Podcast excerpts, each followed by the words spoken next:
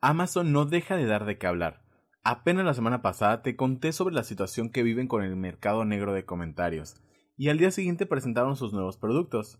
Y para este episodio número 21 te contaré de uno en especial, un sistema de vigilancia para tu hogar.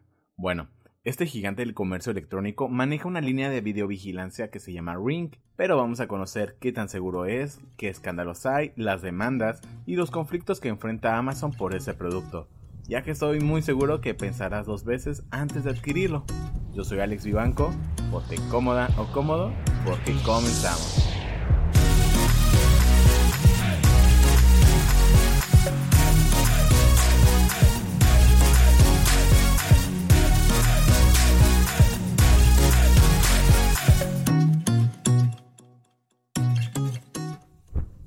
Amazon compró Ring en 2018 y vende una variedad de cámaras de seguridad para el hogar y timbres.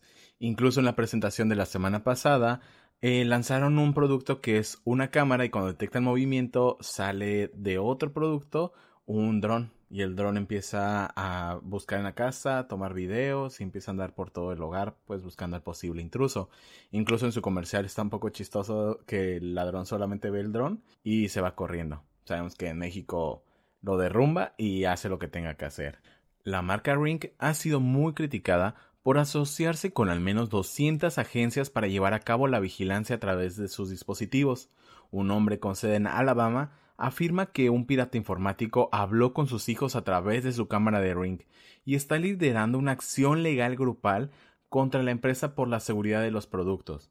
En Tennessee, el 4 de diciembre del 2019, un hacker pudo comunicarse con una pequeña de 8 años desde la cámara que se encontraba dentro de su cuarto.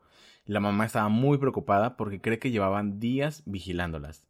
Y sé que muchas personas se sorprenden porque tengan cámaras dentro de las habitaciones de sus hijos, pero la mayoría son padres que trabajan y con ellos supervisan que se encuentren bien, o que hagan sus tareas, o vigilar a las personas que se quedan a cargo. Si esto es correcto o no, pues ya sería otro capítulo y quedaría a criterio de cada quien. Pero bueno, sigamos con más, ya que días antes en Florida otro hacker hizo contacto con una familia y comenzó a lanzar comentarios racistas contra el hijo mayor. Está súper creepy las reacciones, ya que se encuentran tranquilamente viendo un partido de básquetbol, tomando una cerveza y de la nada comienzan a escuchar al hacker gritar tonterías. Incluso en Michigan, otra familia más que fue interceptada, aparte de insultarlos, también tuvo acceso a los controles del hogar, activando la alarma del garage.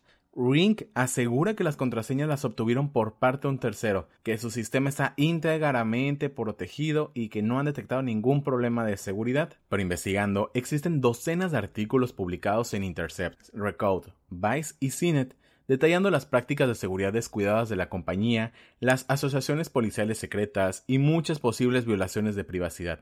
Ring fue una razón fundamental para que los expertos en tecnología llamaron a Amazon como la empresa de tecnología más peligrosa hace un par de meses.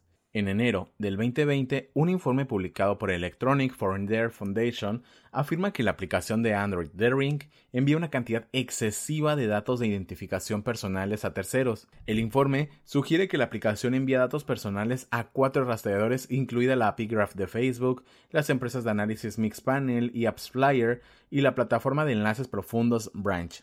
Según se informa, toda la información enviada a los rastreadores incluye los nombres de la IP, identificadores de dispositivos, zonas horarias, modelo del dispositivo, resolución de la pantalla, preferencias del idioma e incluso ciertas acciones que se realizan dentro de la misma aplicación. Pues la respuesta de Ring a esas declaraciones en resumen fueron como no importa, no es la gran cosa. Ellos declararon como muchas empresas, Ring utiliza proveedores de servicios externos para evaluar nuestra aplicación móvil, lo cual nos ayuda a mejorar las funciones, optimizar la experiencia del cliente y evaluar la eficacia de nuestro marketing, dijo un portavoz de Ring que se llama VentureBeat. Pero aparte de todo lo que te he contado, Ring también ha estado involucrado en extorsiones, ya que el timbre de una pareja también fue hackeado, pero aparte les exigían 50 bitcoins que tienen un valor más de 400 mil dólares como rescate emitiendo una amenaza de muerte si no lo cumplían. Entonces ya cada vez son más cosas las que se involucra esta empresa y realmente son más frecuentes. No es como que haya pasado hace mucho tiempo. Son muy recientes y las respuestas son nosotros estamos bien. Hay un informe de Motherboard que encontró que existe un software disponible por tan solo 6 dólares para poder hackear y comprometer a los timbres de Ring. Y no solo eso.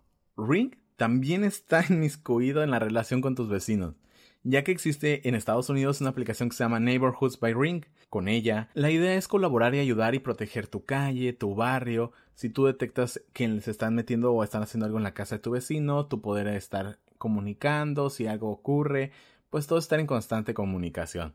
Pero también esta es una herramienta, como todo, que tiene un doble filo, ya que muchas personas lo hacen para espiar a sus vecinos. Y me parece muy simpático cómo lo promueven en su página, que Ringlet cambió la vida de unas personas porque llegaba a paquetería y se las dejaban en su puerta y alguien llegaba y se las robaba y gracias al timbre se dieron cuenta y dejaron de ocurrir robos en el vecindario.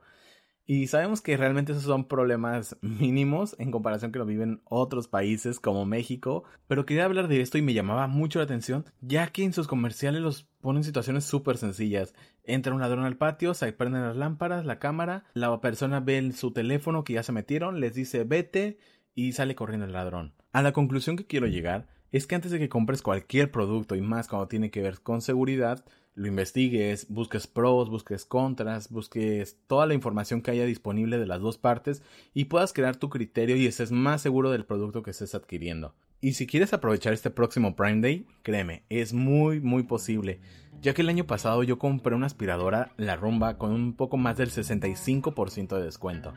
Estuvo muy económica y créeme, es una inversión que hasta ahorita la estoy aprovechando, ya que son estas aspiradoras circulares que tú las dejas en una habitación y van haciendo todo su trabajo en automático y se regresan a su base a cargar automáticamente. Entonces te ahorra mucho tiempo y créeme, sí aspira muy bien. Pero yo no vengo a vender aquí, solamente a compartirte que nos sigas a través de nuestras redes sociales en Facebook e Instagram como Volando Alto Podcast. Yo soy Alex Vivanco y nos escuchamos en el próximo episodio. Adiós.